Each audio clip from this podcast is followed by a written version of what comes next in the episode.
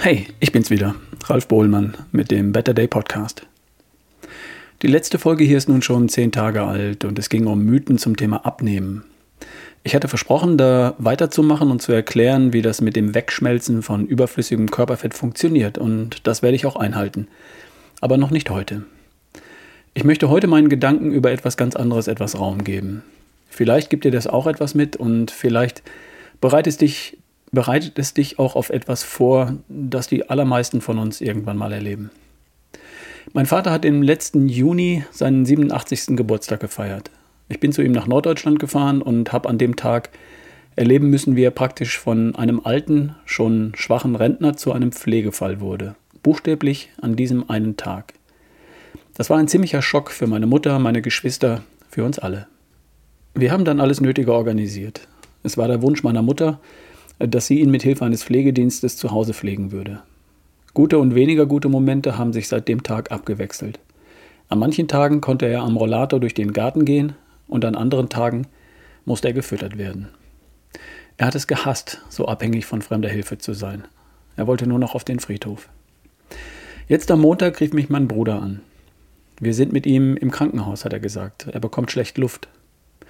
Ich saß dann 20 Minuten später im Auto und fünf Stunden später war ich bei ihm im Krankenhaus.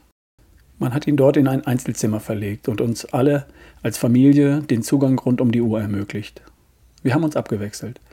Mal waren meine Mutter und meine Schwester für ein paar Stunden bei ihm und dann wieder mein Bruder und ich. Gestern Morgen ist er friedlich eingeschlafen. Mein Bruder und ich haben seine Hand gehalten. Jetzt ist er erlöst, wie er sich das gewünscht hatte, und er war nicht allein. Das hatte er sich auch so gewünscht. Alles ist gut. Da sind jetzt Momente der Trauer und Momente der Erleichterung in mir. Und meiner Mutter und meinen Geschwistern geht es genauso. Beim Termin mit dem Bestatter habe ich dann mit meiner Mutter einen Spruch gefunden, der perfekt ausdrückt, was wir als Familie gerade empfinden.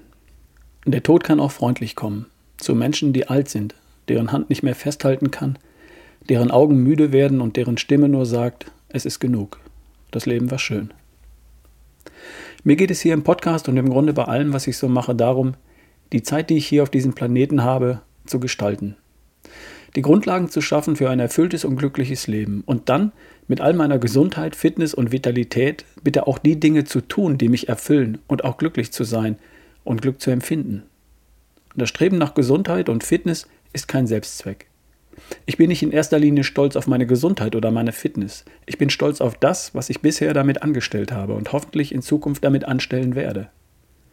Ich bin stolz darauf, meinen drei Töchtern ein guter Vater zu sein, meiner Partnerin ein guter Partner zu sein, meinen Eltern ein guter Sohn und meinen Geschwistern ein guter Bruder. Ich bin stolz darauf, Menschen dabei zu unterstützen, sich in ihrer besten Version zu erschaffen. Ich habe das Gefühl, dass mein Leben einen Sinn hat und hatte. Und ich habe mir Ziele gesetzt und sie erreicht. Und das werde ich auch in Zukunft tun. Ich habe und hatte gute Beziehungen und eine Familie, die sich gegenseitig unterstützt und Sicherheit und Geborgenheit bedeutet. Ich war die meiste Zeit meines Lebens gesund und fit und gut drauf. Und Spaß, Freude, Genuss, Begeisterung sind bisher auch nicht zu kurz gekommen. Ich lebe ein erfülltes Leben und manchmal fühle ich mich glücklich. Darauf kommt es an. Mehr ist das Leben gar nicht, aber auch nicht weniger. Mein Vater hat genauso gelebt.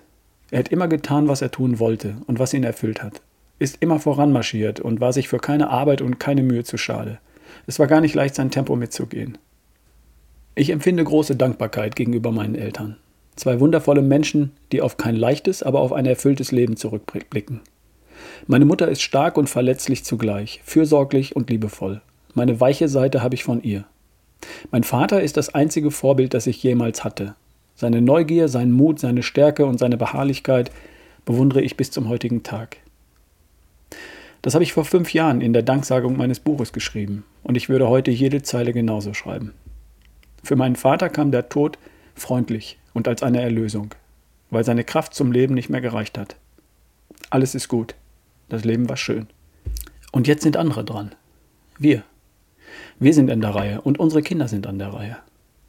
Lass uns die Dinge tun, die uns glücklich machen. Lass uns die Dinge tun, die für uns einen Sinn ergeben. Nicht erst morgen oder irgendwann, jetzt gleich. Lass uns Ziele erreichen.